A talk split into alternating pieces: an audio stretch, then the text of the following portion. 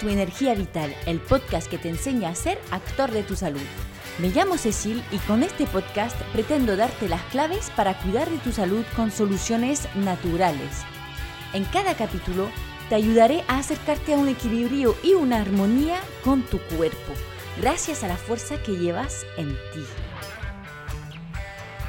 Bueno, por fin te hablo de este tema tan naturopático y a la vez tan mal usado por todos sitios y especialmente en este periodo del año a principio de verano.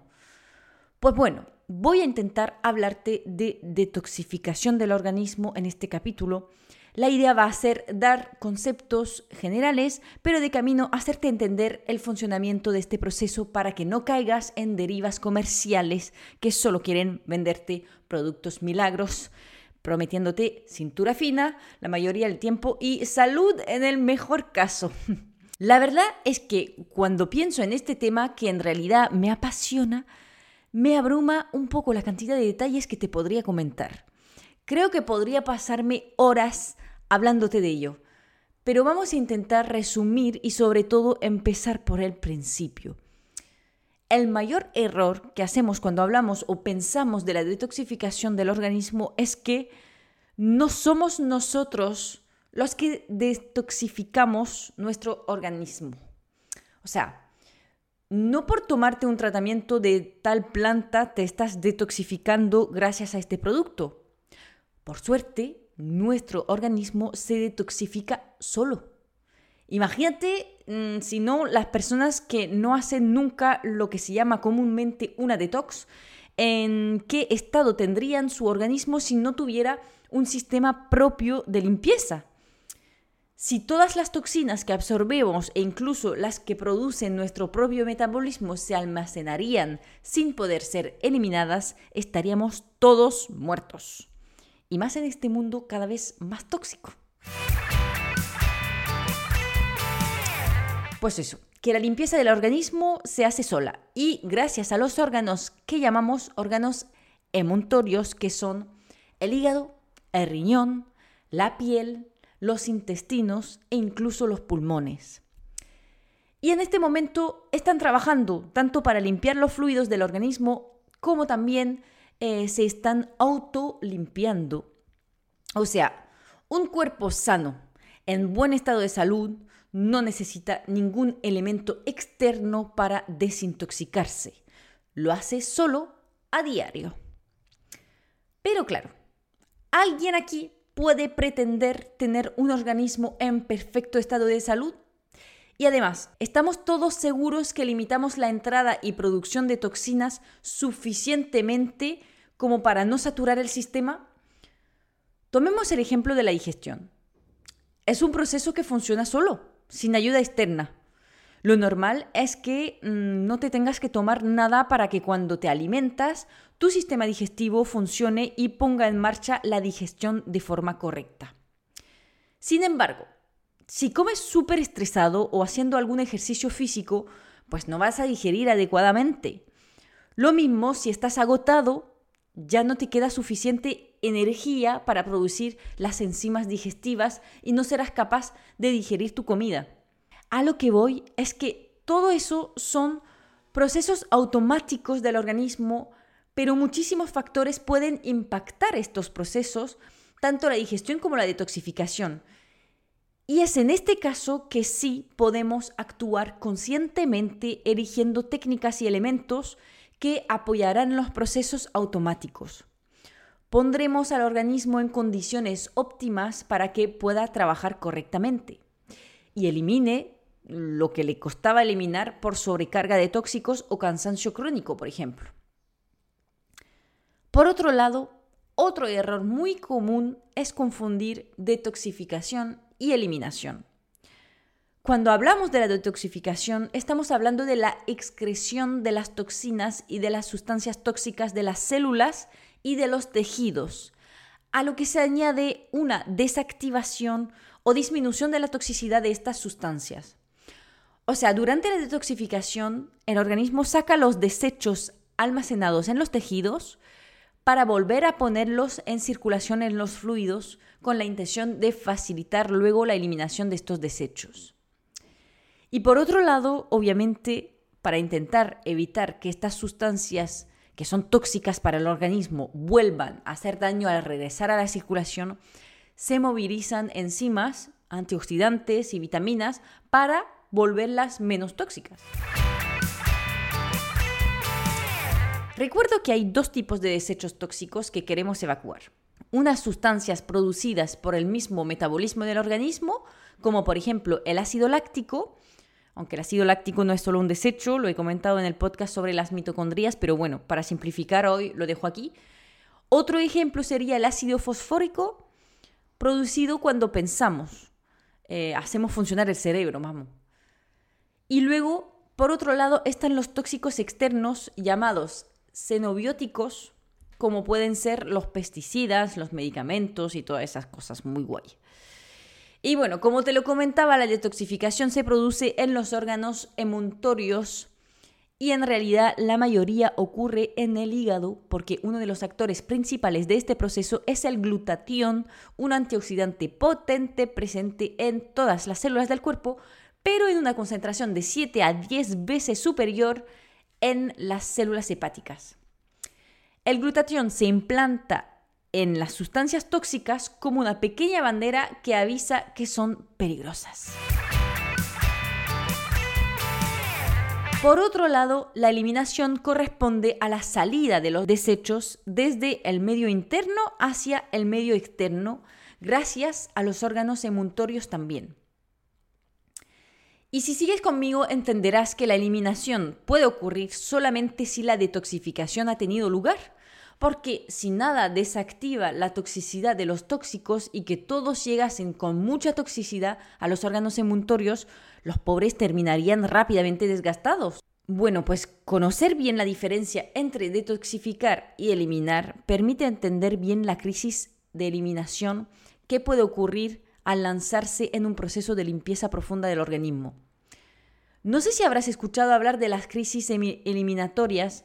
Básicamente es cuando empiezas a cambiar tus hábitos de vida con la intención de dejarle a tu organismo la oportunidad de funcionar mejor y por lo tanto de detoxificarse y al principio del proceso tus síntomas aumentan en vez de disminuir o aparecen incluso síntomas que no habías visto. Pues es simplemente porque el proceso de detoxificación está en exceso con respecto a lo que el cuerpo es capaz de eliminar. Tus órganos emuntorios van a llegar a saturación y los fluidos del organismo estarán sobrecargados de desechos. En esta situación se pueden observar síntomas agudos como agujetas, dolores articulares, eh, dolor de cabeza, vértigo, náuseas, fiebre, sudor, erupciones cutáneas, olores corporales, diarrea, tos, cansancio, nerviosismo. Por eso es muy importante asegurarse que tus órganos emuntorios funcionan bien antes de empezar un proceso como este para limitar los síntomas de la crisis eliminatoria. Porque en realidad te estás autointoxicando con tus propias toxinas almacenadas. Y si no funcionan bien tus órganos de eliminación, los tóxicos van a dar muchas vueltas en el organismo y juntarse en cantidades altas y producir daños. Por eso lo ideal es empezar poco a poco. Si nunca has hecho ningún tipo de proceso que apoya la detoxificación de tu organismo, no es muy recomendable empezar con un ayuno de 5 días así de golpe. Vamos a intentar buscar una estrategia que permita apoyar la limpieza, produciendo quizás síntomas menores como mucho que muchas veces son inevitables, como dolor de cabeza o cansancio, por ejemplo, e ir haciendo tratamientos más largos a medida que vayamos eh, disminuyendo nuestra carga tóxica. Si empiezas una detox, de todas formas, en algún momento va a ser un poco incómodo. Te corresponde definir hasta dónde quieres llegar para que sea aguantable y responsable. No te pongas en peligro. Te cuento una pequeña anécdota eh, de mostrador de farmacia. Viene una mujer de unos 25 años y me dice, no entiendo, de repente me huelen un montón las axilas. Mira que nunca he tenido ningún tipo de olor corporal así fuerte, por lo menos no tan fuerte. Obviamente yo enseguida pensé en el proceso de detoxificación y sus síntomas y le pregunté si había cambiado algo en sus hábitos de vida. Pues me contestó que sí, que había cambiado la alimentación y había empezado a cuidarse más en general. Pues no busques más lejos, le dije, eso es buena señal. Al meterle menos tóxicos a tu organismo y dándole menos trabajo, le estás dando la oportunidad de eliminar cosas que tenía atascadas. Y eso es lo que te produce ese olor en el que no estás acostumbrado. Se te va a pasar una vez terminado la parte aguda del proceso y el organismo pueda volver a eliminar ah, a un ritmo más tranquilo con menos cantidad. Si a ti que me estás escuchando te suena de algo, si alguna vez has tenido algún síntoma que no sueles tener justo eh, al empezar a cambiar un poco tus hábitos de vida, cuéntamelo, me encantaría conocer tu experiencia. Terminaremos por hoy con la definición concisa de la ley de derivación de la energía vital. En realidad el podcast se llama Cuida tu energía vital. Y aunque hablo de energía vital en casi cada capítulo, quizás no he definido lo que es eh, tantas veces. Así que como pequeño recordatorio, la energía vital es la energía presente en el organismo de un individuo en un momento dado.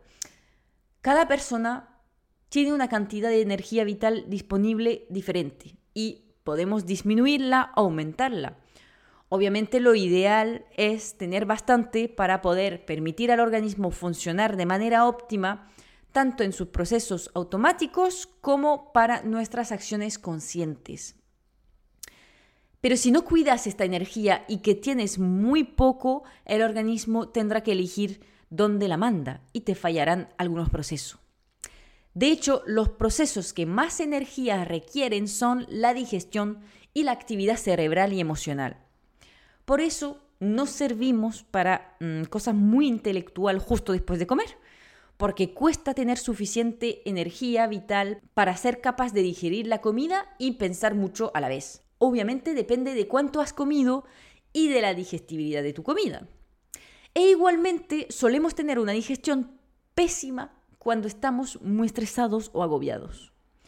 Además, la repartición de la energía vital se hace por orden de prioridad en la digestión primero, luego la actividad cerebral, luego la actividad motriz, los músculos, o sea, bueno, sí, en los músculos el movimiento, y solamente después de todo eso, lo que queda va a la detoxificación y la eliminación. Y las personas que están en el caso de no poder echar los desechos por falta de energía vital, al final van almacenando muchos desechos y en vez de tener pequeños síntomas de eliminación de vez en cuando, a largo tiempo desarrollan enfermedades crónicas o desplazan la expresión del desequilibrio a través de trastornos psicoemocionales tipo depresión o incluso demencia. Y la ley de derivación de la energía vital dice que si quieres favorecer uno de los procesos que más desgastan energía, tienes que minimizar el desgaste energético en los demás procesos. Nada complicado. Si quieres mejorar la detoxificación y eliminación de los desechos, tendrás que disminuir el trabajo de digestión, minimizar el estrés y la carga mental. Y como nuestro organismo es muy listo, nunca lo repetiré suficientemente, pues la mayor parte de la detoxificación ocurre al final de noche, cuando ya se ha acabado la digestión, Estás relajadito durmiendo y no utilizas tus músculos. Maravilla de cuerpo humano otra vez. Terminamos en estas bonitas palabras. Lo dicho, podría dar muchísimos más detalles en el proceso fisiológico de la detoxificación, pero creo que con eso tienes una buena base para empezar. Si te ha gustado el tema, no dudes en comentar o sacar un pantallazo del capítulo para compartirlo en tus redes sociales diciéndome si te gustaría que desarrolle más el tema, que te dé técnicas más concretos para apoyar el trabajo de detoxificación. O quizás hay otro tema que te interesaría más. También me interesaría saberlo. Por supuesto, identifícame para que te vea. Amanecencia-naturo en Instagram. Eh, te, lo, te lo pongo también en la descripción del podcast. Gracias por escucharme. Nos vemos en el próximo capítulo y más que nunca cuida tu energía vital. Chao.